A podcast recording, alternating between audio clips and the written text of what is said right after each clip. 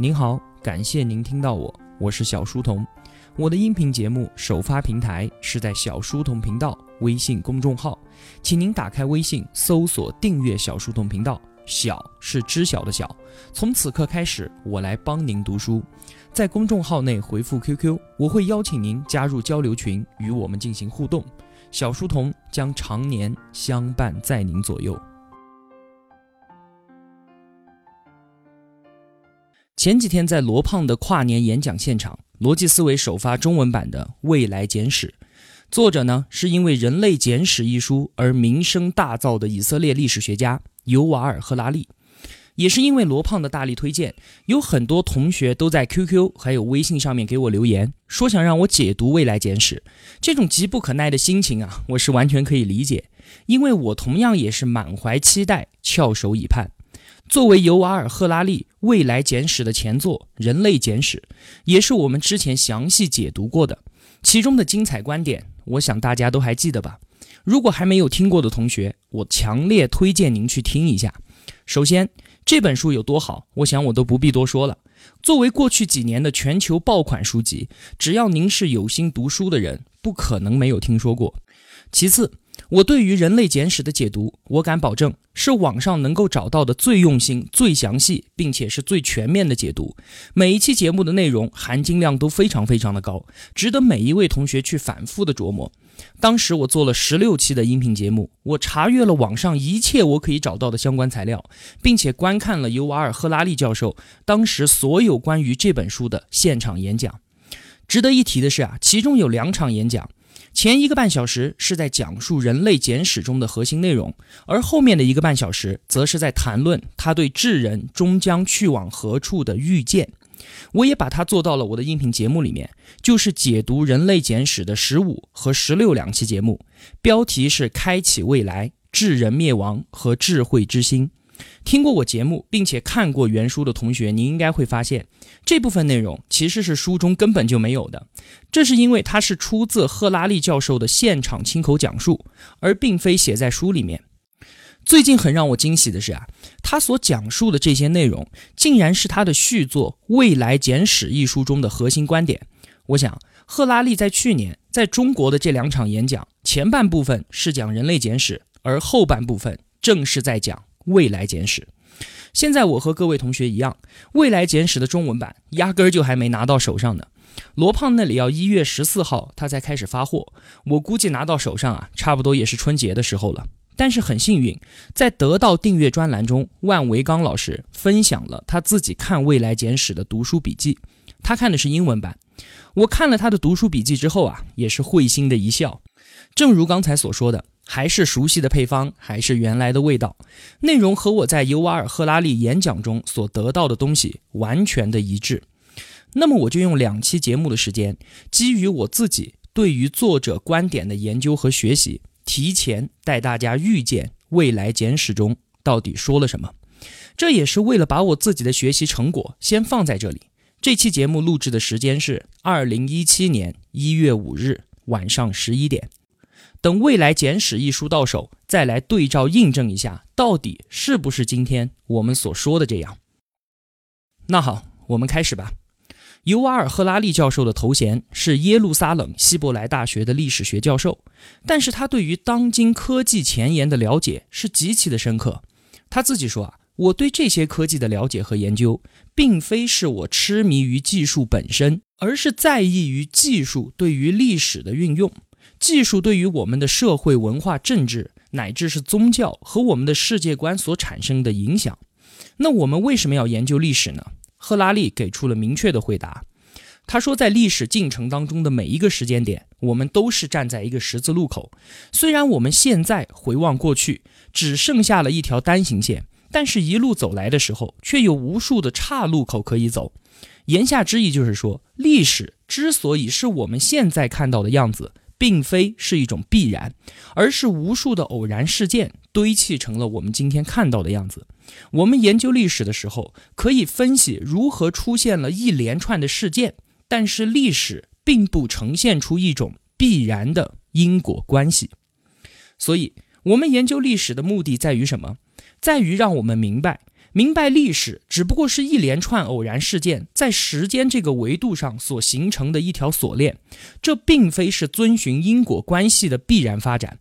研究历史的意义不在于预测未来，而是把我们自己从过去中解放出来，去想象不同的命运。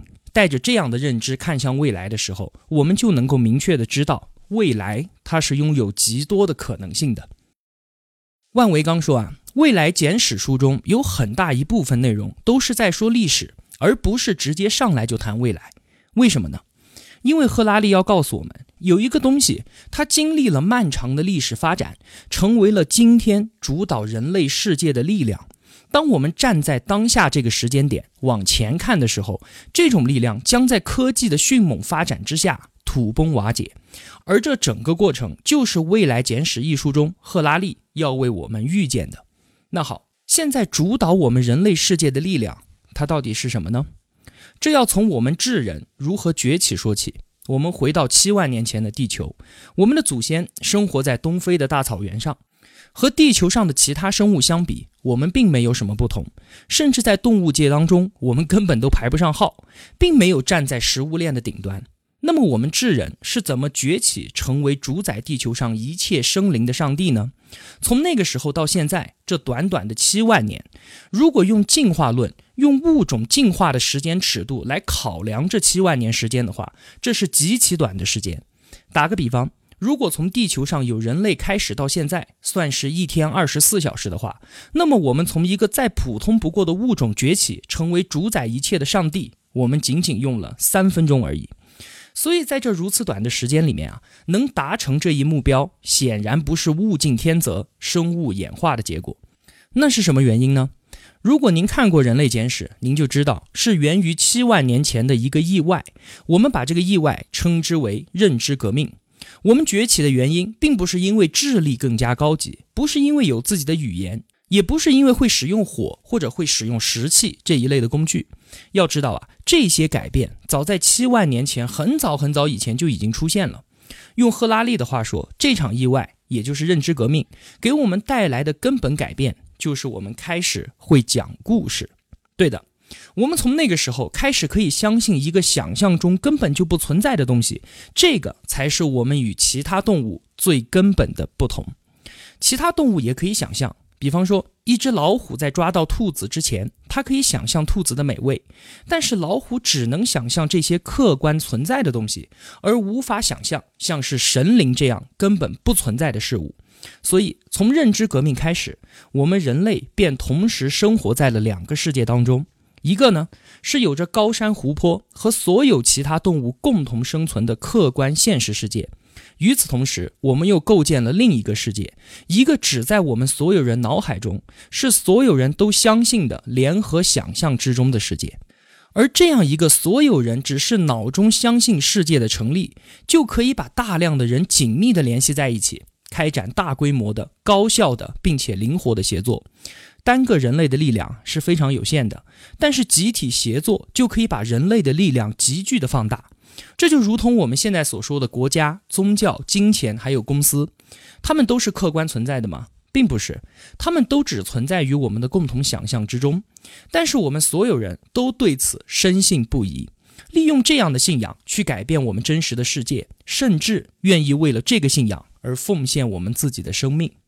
现在啊，这个虚拟的世界已经变得无比的强大，强大到它已经在直接决定着现实世界的命运。现在的狮子、老虎，现在的山川、河流，它们能不能继续的存在下去？这完全取决于国家、公司、银行，甚至是欧盟这些虚构实体的意愿，还有他们的决策。想要看懂赫拉利对于未来的预见，必须要明白虚构世界给我们带来的力量是如何发展成今天这个样子的。我们会很有意思的发现，力量可以说是来源于和神的交易。这怎么说呢？话说，早在采集狩猎的时代，我们是泛神论者，就是相信万物有灵。我们认为所有的动物和植物与我们自身一样，是一个平等的关系。我们为了生存不得不吃它们，但是我们也会给予它们尊重，甚至是崇拜。后来呢？从一万两千年前农业革命以来，我们驯化动植物，我们不再考虑动植物的感受。之前所谓的平等。从这个时候开始也就荡然无存。这个时候呢，泛神论不能再满足时代的需求，于是啊，有神论上位，主宰世界，泛神论终结。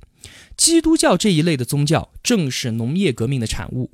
我们和神达成了一个交易，我们可以直接和神和上帝进行交流，不再需要和动物平等对话。神会为我们安排好一切，为我们带来风调雨顺、六畜兴旺。而再后来，进化论出现了，宗教超自然力量的说法崩溃，人类并不是上帝的创造物，灵魂和进化论不相兼容。那么，我们和上帝的交易也就没有继续存在的必要了。我们不再需要上帝的庇护，我们可以按照自己的想法和感受，对除人类自身以外的一切事物为所欲为。从这个过程中，我们可以发现，人类的地位一直是在稳步的上升的，对吧？从采集狩猎时代的万物平等，到农业革命，我们仅次于上帝，而高于其他的所有物种。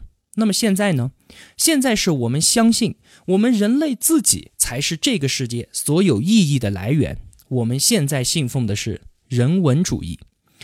现在统治世界的、主导我们意识形态的是人文主义。在之前的文化中，我们信奉上帝或者是超自然力量的存在，而现在我们以自己为世界的中心，坚信人类才是所有权威和意义的来源。我们自己取代了原来神的地位。之前我们碰到问题啊，我们会去向上帝或者是向神灵寻找答案。现在呢，我们只听从自己内心的声音，遵从自己的感受。唯一能够给我们答案的，也只有我们自己。比方说权力，之前的权威来自于上天，皇权天授，对不对？现在呢，民主选举就是最具代表性的例子。民主主义的政治学家认为，选民是知道好坏的。知道谁应该来治理我们的国家，所以选民赋予权力，这就是人文主义政治学的核心观念。再说经济，人文主义的经济学当中什么重要？是顾客永远是正确的。我们判断一个商品好不好，一个公司成不成功，谁说了算？就是顾客。顾客用钱当做选票为你投票，所以一个公司如果想要取得成功，它必须要满足客户的需求和感受。如果一个公司它不管顾客的选择和意愿，它就不可能生存得下去。这就是人本主义的经济学。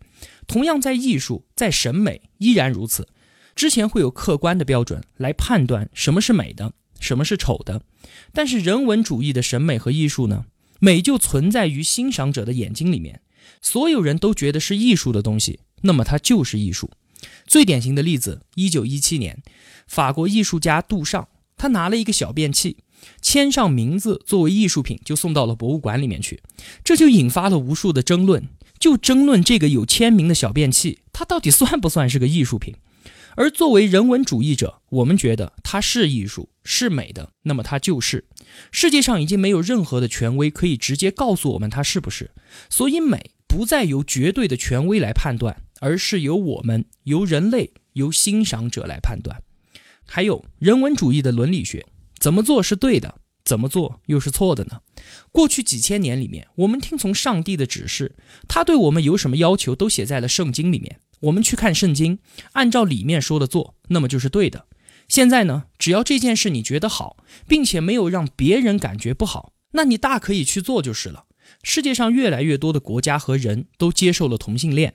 之前在欧洲啊，大家觉得这是一件非常糟糕的事情，为什么？因为上帝觉得它不好，圣经里面记录了说同性恋是不好的事情，所以我们就不该这么做。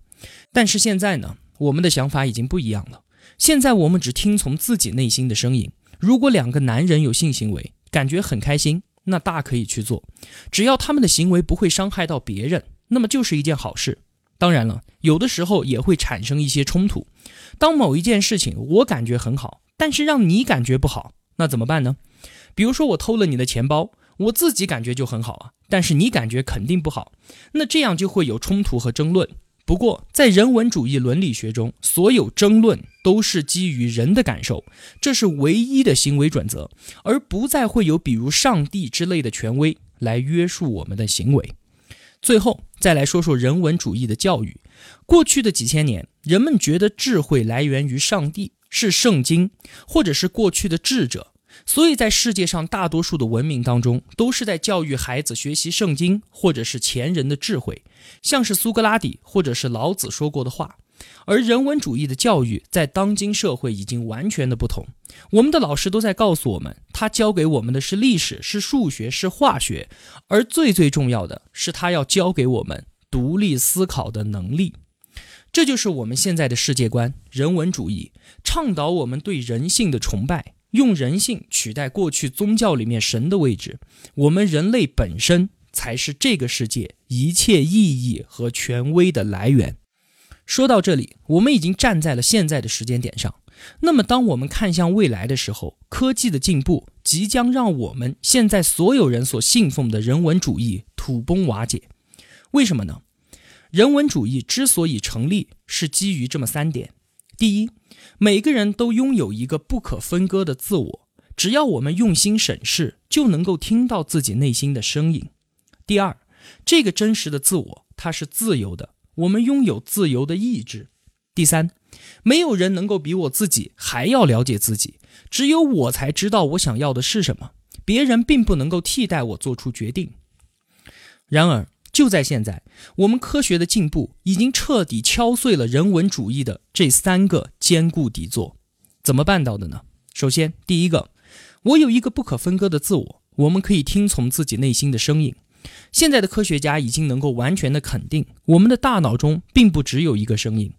赫拉利说了个惊心动魄的实验：我们的大脑啊有两个半球，对吧？左半球负责右边的身体，右半球呢负责左边的身体，并且互有分工。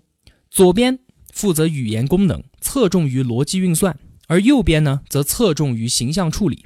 这两个半球之间是通过一个神经管连接，它们两个可以直接交流。那么，为了治疗一些严重的癫痫患者啊，会把中间这一根神经管断开，让左右脑不能直接对话，这就给我们的研究提供了宝贵的机会。有一个小男孩就是这样的患者，接受了手术之后，他的左右脑不能直接对话了。科学家这个时候问他，说：“你长大想做什么？”小男孩说：“我想当一个制图员。”请注意，他开口说话，这说明这是他左脑的回答，因为右脑是没有语言功能的。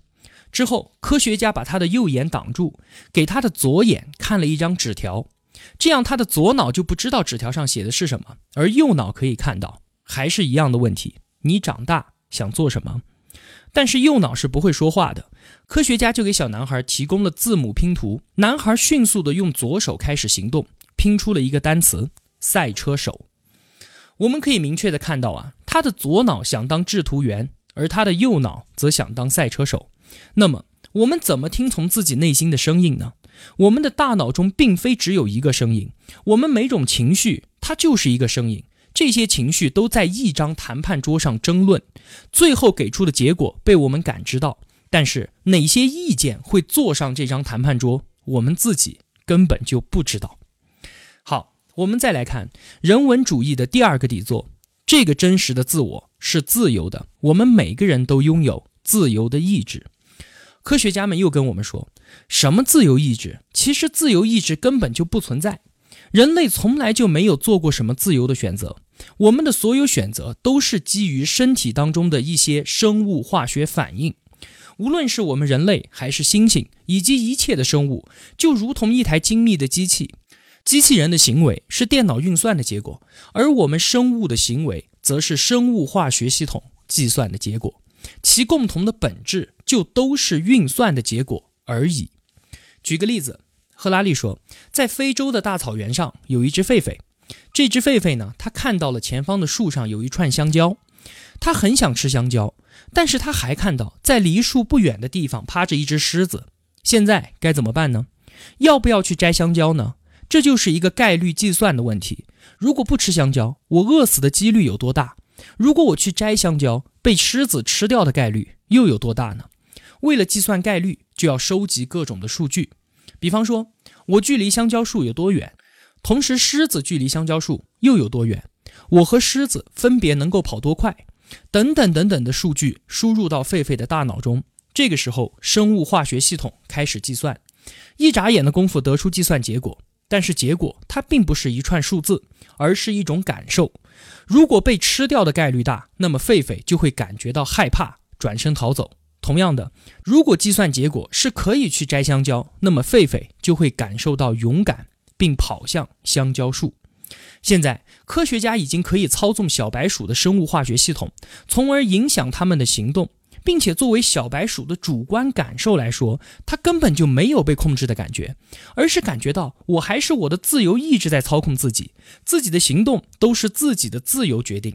但是我们都知道，其实是科学家在操纵它。那么，小白鼠现在还有什么所谓的自由意志吗？那好，我们再来说最后一块底座。没有人能够比我更了解自己，我想要什么，只有我自己知道，别人不能代替我做决定。不好意思，这一点也崩溃了。一方面，解码人类身体的生物学，让我们了解了自己的身体和大脑的运作；而另一方面呢，计算机的发展，让我们拥有了处理大规模数据的能力。这两股科学浪潮的交汇，科学已经给了人文主义最后的卓越一击。我们的身体就是一台机器，指导我们行动的就是我们身体这台机器收集信息和进行运算的结果。而当有一台外部设备所收集的信息比我们的身体庞大的多得多的时候，运算的速度比我们快得多的时候，最了解我们自己的已经不再是我们了。生物学技术和计算机技术终于在今天会面了。我们看到 Google、看到 Facebook、微软纷纷成立了生物科技公司，开始踏入生物科技的领域。我们开始进入一个新的时代，这个时代叫做数据时代。尤瓦尔·赫拉利说：“数据时代的到来将彻底颠覆现代主导世界意识形态的人文主义。”那么，数据时代的到来，我们会从赫拉利的预见中看到什么样的世界呢？我敢保证，它会让你惊讶。我们明天接着说。小书童不才，在您面前献丑，只愿与您结伴而行。如果我对您有帮助的话，还希望您能打赏一些。小书童感激一路陪伴的是这样慷慨的您。读书分享是一件很苦的事情，我很需要您的陪伴与支持，这是小书童在这条路上不断前行的根本动力。请您把我的节目分享到朋友圈，让我们在相互陪伴、见证彼此成长的同时，能够感染身边最亲近的人，一同成长。小书童在此叩谢。